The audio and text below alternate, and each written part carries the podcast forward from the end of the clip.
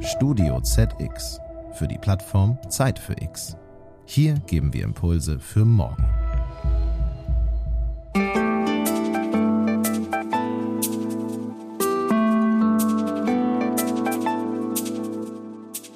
Ökologie darf jetzt nicht etwas sein für wohlhabende Leute, sondern wir müssen wirklich dahin kommen, dass Ökostrom auch entsprechend für alle leistbar und machbar ist. Und man muss sagen, wir sind da heute schon.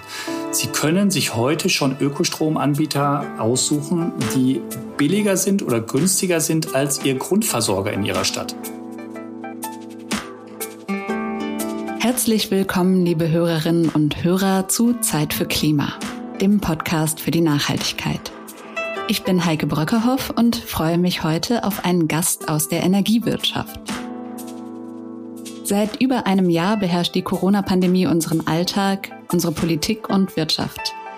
Dabei dürfen wir aber nicht aus den Augen verlieren, dass der Klimawandel ein genauso dringendes Problem ist. Uns ist allen klar, wir müssen noch vieles verändern auf dem Weg zu einer nachhaltigen, ressourcenschonenden und fairen Gesellschaft und Lebensweise. Klar ist aber auch, unsere Welt ist so vernetzt, dass wir übergreifende Lösungen brauchen. In diesem Podcast werfen wir ein Schlaglicht auf Lösungsansätze aus der Wirtschaft und schauen, was sich hier tut. Mein heutiger Gast ist mit sehr viel Energie für das Thema Klimaschutz unterwegs. Michael Prinz ist nämlich Geschäftsführer von Hamburg Energie. Der Ökostromanbieter gehört der Stadt Hamburg und hat seit seiner Gründung 2009 keine einzige Kilowattstunde Kohle oder Atomstrom verkauft. Und damit gehört er bislang zu den Ausnahmen auf dem Strommarkt.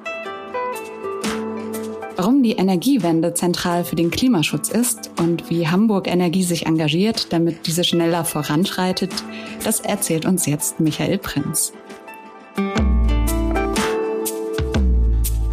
Zeit für Klima ein Podcast für die Nachhaltigkeit.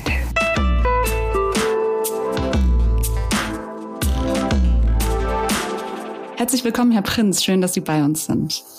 Ja, ganz herzlichen Dank für die Einladung. Ich freue mich, dass ich dabei sein darf. Sehr schön, Herr Prinz. Ähm, fangen wir an mit einem kurzen Einblick in Ihren Werdegang.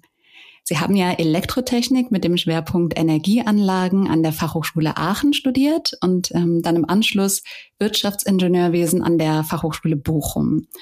Bevor Sie dann als Geschäftsführer zu Hamburg Energie gestoßen sind, waren Sie Unternehmensberater in der Energiebranche. Äh, Sie standen, könnte man sagen, also immer schon unter Strom. Also das Thema verführt absolut zu Wortspielen.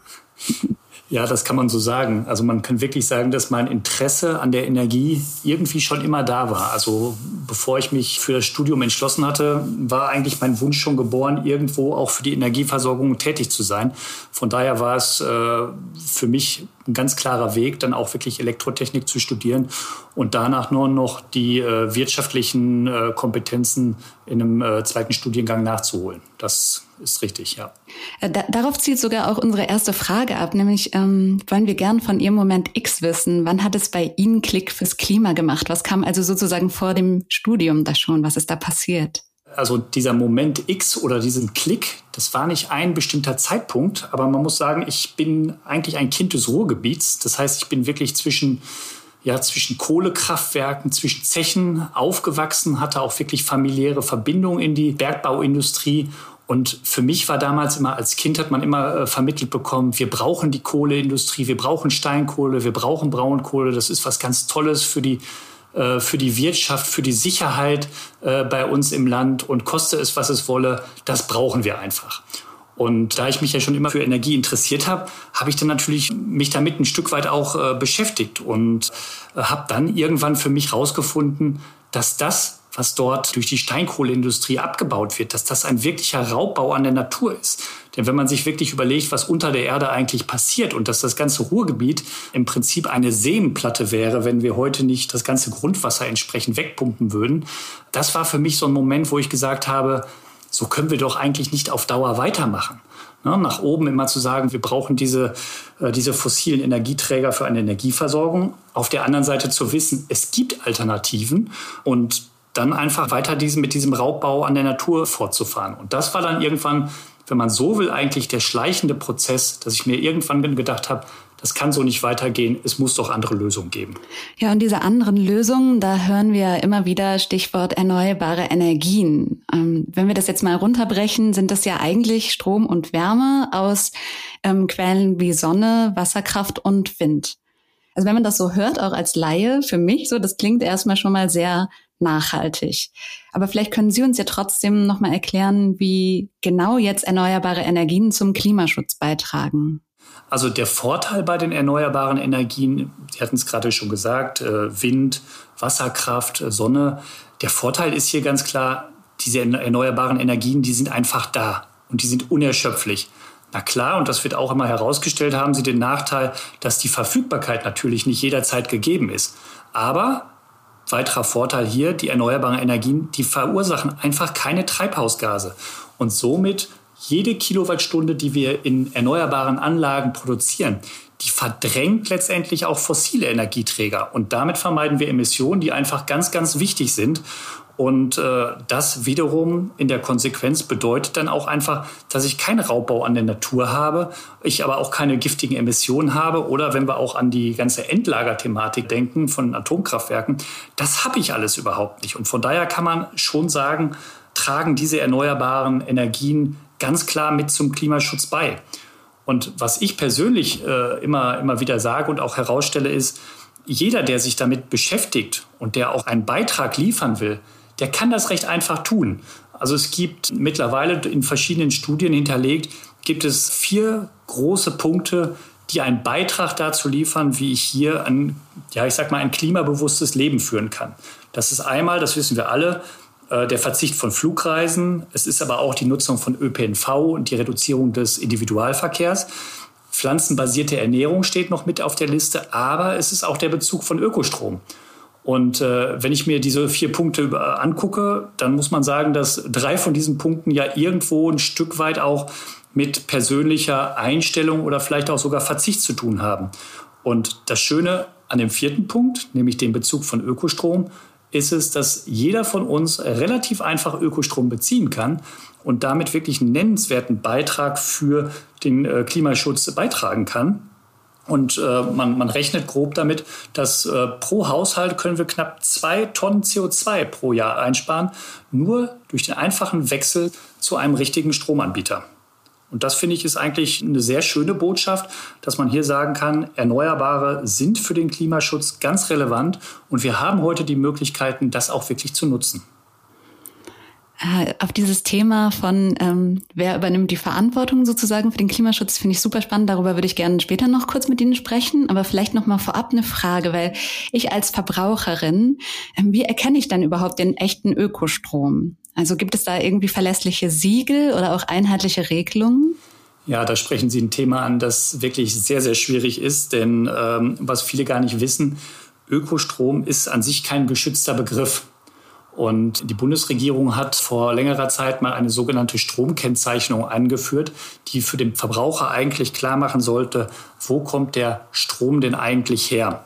Das ist gut gemeint gewesen, ist aber nicht ganz so perfekt umgesetzt worden, sodass die Frage wirklich schwierig ist. Wie kann ich denn äh, Ökostrom erkennen? Von daher kann ich immer nur den Hinweis geben, schauen Sie sich wirklich ganz genau an, was Ihr Energieversorger denn eigentlich für die Energiewende leistet. Es gibt natürlich ganz wichtige Label, wie beispielsweise das grüne Stromlabel, die genau diese relevanten Kriterien abprüft. Also, ist der Anbieter bezieht er seinen Ökostrom wirklich aus rein regenerativen Quellen? Also betreibt er wirklich kein Greenwashing? Ist er unabhängig von Atom- und Kohlekonzernen? Und für uns ein ganz wichtiger Punkt, ist der Energieanbieter auch wirklich bereit, in die erneuerbaren Energien zu investieren? Und da kann ich für Hamburg Energie sagen, wir haben ja hier den klaren Auftrag in der Stadt. Wir sind heute beispielsweise in der Lage, knapp 70 Prozent unserer Kunden mit Strom aus eigenen Anlagen zu versorgen. Und von daher ist die Antwort vielleicht nicht ganz so einfach. Wie erkenne ich es? Also man kann sich Label angucken, wie das grüne Stromlabel, aber man sollte sich auch wirklich immer angucken, wie der Energieanbieter sich dort arrangiert. Das ist einfach ganz, ganz wichtig, äh, dass man dort da wirklich den richtigen Energieanbieter erwischt.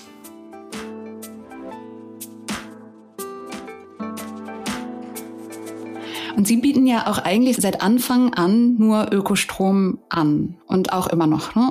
Würde ich noch mal fragen, wie arbeiten Sie darüber hinaus daran, dass die Energiewende, also auch als ein bisschen breiterer Prozess, jetzt schneller und gerechter voranschreiten kann? Also wir sind ja 2009 mit dem Auftrag gegründet worden, wirklich nur Ökostrom unseren Kunden anzubieten, so wie Sie in Ihrer Einleitung auch gesagt haben, keine einzige Kilowattstunde Strom aus Kohle oder Atomkraft.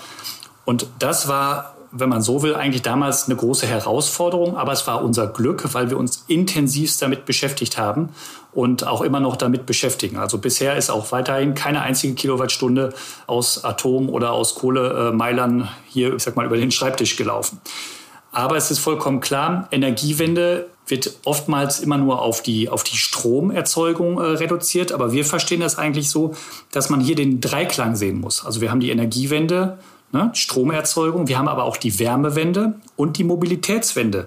Und alle drei Bereiche müssen wir entsprechend bearbeiten und müssen wir hier äh, vorantreiben, dass wir hier wirklich einen nachhaltigen Beitrag in Summe für den Klimaschutz erreichen können. Und unser zweites Standbein ist in der Tat die Wärmewende denn die Wärme spielt eigentlich eine ganz, ganz große Rolle, weil wenn man sich anguckt, wie die Privathaushalte hier ihren Wärmebedarf decken, dann äh, passiert das heute leider noch zu einem ziemlich großen Teil mit Hilfe von fossilen Energieträgern. Und das ist ein Punkt, den müssen wir in den nächsten Jahren äh, verbessern. Und da sind wir als Hamburg Energie auch ganz gut und ganz vorne mit dabei. Wir haben hier in Hamburg das Glück, dass wir ziemlich agile Wohnungsunternehmen haben in der Wohnungswirtschaft. Also die Hamburger Wohnungswirtschaft ist da sehr, sehr offen für ökologische und nachhaltige Konzepte. Und wir entwickeln mit den Wohnungswirtschaftsunternehmen hier wirklich Versorgungskonzepte individuell für die einzelnen und städtischen Quartiere. Und das Besondere daran, anders als früher, es ist nicht einfach ein Standard, sondern wir müssen je Quartier uns wirklich genau angucken, was können wir hier an erneuerbaren Energien nutzen? Wie können wir die Wärmeversorgung aufbauen? Weil wir wollen ja alle nicht irgendwie in einer kalten Wohnung sitzen. Und das ist genau die Herausforderung. Und so haben wir Quartiere, äh, die wir beispielsweise mit Industrieabwärme oder aber auch Restwärme aus dem Abwasser versorgen. Und äh, unser Anspruch ist es halt immer wirklich zu gucken, wie kriege ich erneuerbare Energien hier so genutzt, dass ich möglichst viel von der fossilen Energie ähm, vermeiden kann. Und diese ganzen Erfahrungen, die wir in den letzten Jahren gesammelt haben, die werden wir jetzt auch aktuell in ein ziemlich großes Projekt in Wilhelmsburg einbringen. Dort haben wir nämlich das sogenannte IW hoch 3 Projekt jetzt in der Umsetzung. Können Sie mir dazu was erzählen? IW hoch 3, das steht ja für Integrierte Wärmewende Wilhelmsburg und ist ein sogenanntes Reallabor. Was ist ein Reallabor? Vielleicht fangen wir damit erstmal an. Ja, das ähm, genau, Entschuldigung, IW3 ist, ist so jetzt nicht bekannt, das ist unser, unser Arbeitsbegriff, das ist natürlich vollkommen richtig. Äh, IW3 steht für Integrierte Wärmewende Wilhelmsburg. Und Reallabor bedeutet, dass das äh, Bundesministerium für Wirtschaft und Energie vor gut einem Jahr innovative Quartierslösungen ausgelobt hat und wirklich gesagt hat, wir brauchen eine Blaupause für ganze Städte, für Quartiere, wie wir eine möglichst fossilfreie Wärmeversorgung im großen Stil hinbekommen können. Und darauf haben wir uns beworben. Das war ein, ähm, ja, ein, ein Förderprogramm, was hoch dotiert war. Und wir sind einer der wenigen Gewinner dieses Wettbewerbs im Bereich der Quartiere und können jetzt in Wilhelmsburg, hier in Hamburg, dieses Projekt umsetzen. Und dieses Projekt besteht eigentlich aus mehreren Bausteinen. Und ein wichtiger Baustein ist das ganze Thema der Geothermie. Wir kennen es aus München und äh, aus, aus anderen Gegenden äh, im Süden äh, Deutschlands, wo schon oftmals geothermische Quellen erschlossen wurden. Hier bei uns in Norddeutschland ist das bisher noch nicht erfolgt. Warum ist das bisher nicht erfolgt? Ehrlich gesagt, wir wissen es auch nicht, weil die geologischen Gegebenheiten sind sehr gut hier oben in Hamburg und Umgebung. Und von daher haben wir in den letzten Jahren sehr, sehr intensiv den Untergrund hier untersucht in Wilhelmsburg und Umgebung und können sagen, dass wir hier wirklich äh, eine sehr hohe sogenannte Fündigkeit erwarten. Das heißt, wir glauben, dass wir mit einer geothermischen Bohrung hier wirklich viel Wärme aus dem Untergrund fördern können und es damit auch schaffen, bis zu 5000 Wohnungen in Wilhelmsburg zu versorgen. Und das Schöne an der ganzen Geschichte ist eigentlich, das, was wir hier machen in Wilhelmsburg, das ist eine Blaupause für ganze Städte. Denn was viele ja eigentlich gar nicht wissen, ist, dass Wilhelmsburg, für uns Hamburger ist das einfach nur ein Stadtteil. Aber dieser Stadtteil ist so groß, das heißt, wir haben hier demnächst knapp 50 bis 60.000 Einwohner. Das ist im Prinzip eine ganz normale Kleinstadt wie in anderen Ecken Deutschlands.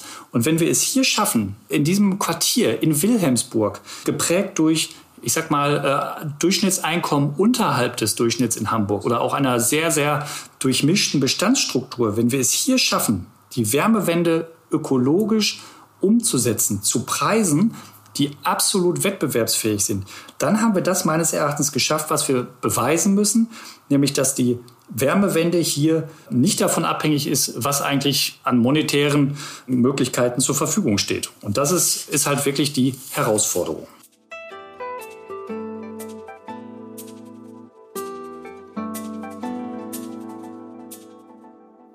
Also Reallabor bedeutet dann eigentlich, dass man das direkt vor Ort ausprobiert und nicht in einem künstlichen Environment, wie man das sonst aus dem Labor kennt, oder? Ganz genau. Ja. Ganz genau das ist es. Ja. Und das ist ja eigentlich jetzt erstmal was Punktuelles, also ein bisschen wie die Modellregion, daran erinnert mich das gerade. Ähm, welche Instrumente könnten denn jetzt noch flächendeckender dafür sorgen, dass der Ausbau von erneuerbaren Energien voranschreitet? Also diese Reallabore sind in der Tat erstmal was, was Punktuelles. Aber diese Reallabore haben natürlich genau das Ziel oder den Anspruch, daraus etwas Flächendeckendes zu machen. Das, was ich gerade eben gesagt habe, das, was wir hier erproben und erforschen, muss man ja auch ganz ehrlich sagen. Das heißt, es wird alles genau gemonitort, es wird alles genau untersucht und analysiert, damit wir das in andere Regionen Deutschlands dann relativ einfach transportieren können. Ne? Das heißt, wir wollen hier aus diesem Projekt lernen, wie wir eine ökologische und nachhaltige Wärmeversorgung in Wilhelmsburg kriegen.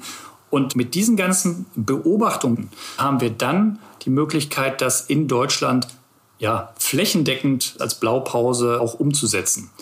Und von daher äh, glaube ich, sind solche Reallabore einfach sinnvoll. Also das muss man ganz klar sagen, das ist auch, ist auch gut. Aber man muss auch ganz klar sagen, wir brauchen in unserem Energiesystem, in dem ganzen Setting, was wir in Deutschland haben, brauchen wir wirklich Reform. Wir haben hier in Deutschland, wenn Sie sich überlegen, ist das ganze Setting mit den ganzen Gesetzen, mit den ganzen ja, Verordnungen, alles, was aufgebaut wurde, wurde damals im Rahmen eines Energiesystems aufgebaut, was daraus bestand, eigentlich eine Handvoll großer Versorger, die eine Handvoll Kohlekraft- und Atomkraftwerke hatten und dann eine klassische Verteilstruktur. Und wir wissen heute, jeder, jeder kann mit seinem Einfamilienhaus Photovoltaik sich aufs Dach legen lassen und ist damit auch ein Prosumer. Und das alles, das erfordert ein komplettes Umdenken, sodass hier wirklich die Politik gefragt ist, das entsprechend mal umzusetzen. Weil ich glaube, die Akzeptanz, die ist in der Gesellschaft absolut da. Und ich glaube auch, dass viele erkannt haben, dass wir mit, dem, mit den Erneuerbaren hier wirklich äh, Kostenvorteile haben. Und äh, das müssen wir jetzt wirklich ja, ich sag mal, so umsetzen, dass wir es wirklich flächendeckend in die, in die Breite bekommen.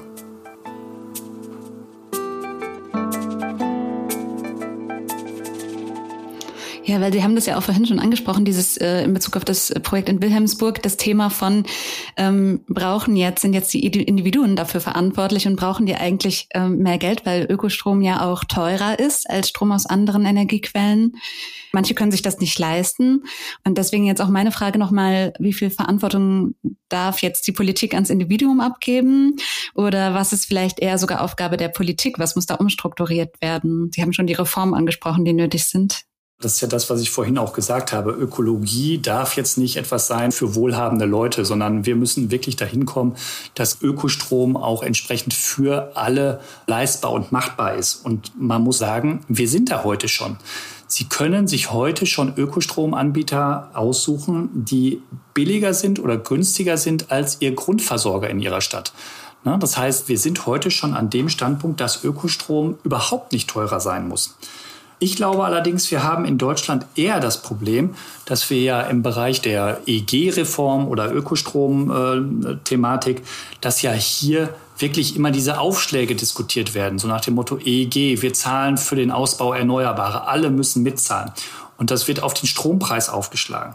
Wenn ich mir überlege, wie fossile Energie oder der Atomausstieg gefördert wurde, das läuft alles über Steuern. Das ist ein komplett anderes System. Und von daher ist es meines Erachtens auch immer ein Stück weit ungerecht, das so miteinander zu vergleichen. Denn wenn ich mir allein die Endlagerkosten angucke, was dort aufgerufen wird in der Zukunft und wer diese Endlagerkosten dann letztendlich trägt, dann ist es da einfach ungerecht auch zu sagen, Ökostrom ist zu teuer, nur weil es dort die direkten Kosten mit auf den Strompreis aufgeschlagen werden. Aber in der Tat, das ist auch unsere Herausforderung, äh, die, der stellen wir uns auch als Hamburg Energie, dass wir sagen, Ökostrom darf nicht teurer sein, Energiewende, Wärmewende muss für alle leistbar und machbar sein. Und da arbeiten wir auch dran. Ja, und dann wird sozusagen auch der Wechsel des Stromanbieters oder die Wahl des Stromanbieters auch etwas, das wir jetzt auch alle schon tun können. Ne? Also eine, einer von diesen vier Punkten, genau. die Sie genannt haben. Ich würde gern zum Abschluss äh, von unserem Gespräch mit Ihnen noch einmal in die Zukunft blicken. Einige entscheidende Meilensteine stehen uns ja noch bevor, wie zum Beispiel der Atomausstieg 2022. Was glauben Sie denn, wie wird Deutschlands Energieversorgung 2030 aussehen und welche Hürden müssen wir bis dahin noch nehmen?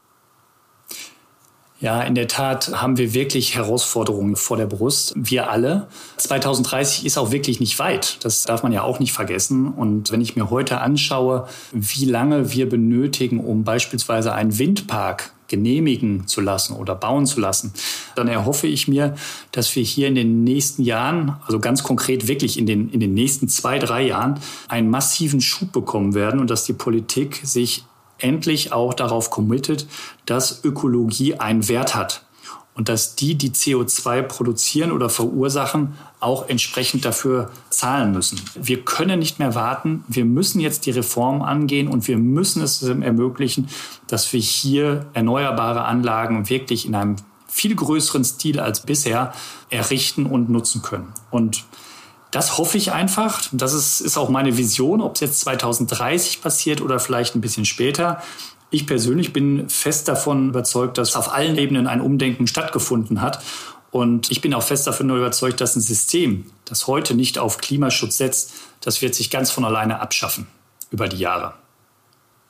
Also Reform und Umdenken sind nötig, ähm, um die Herausforderung zu meistern. Herr Prinz, ich danke Ihnen herzlich für die Antworten zum Thema Energiewirtschaft. Ähm, es war wirklich ein sehr spannendes Vergnügen. Ja, herzlichen Dank auch von meiner Seite. Hat mir wirklich sehr viel Spaß gemacht. Dankeschön.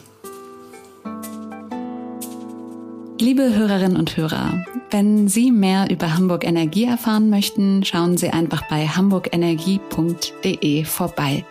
Die URL finden Sie auch in den Shownotes dieser Sendung. Mehr über die Themenwoche Zeit für Klima gibt's auf zeitfürklima.de. Ich danke Ihnen fürs Zuhören und freue mich aufs nächste Mal. Machen Sie es gut.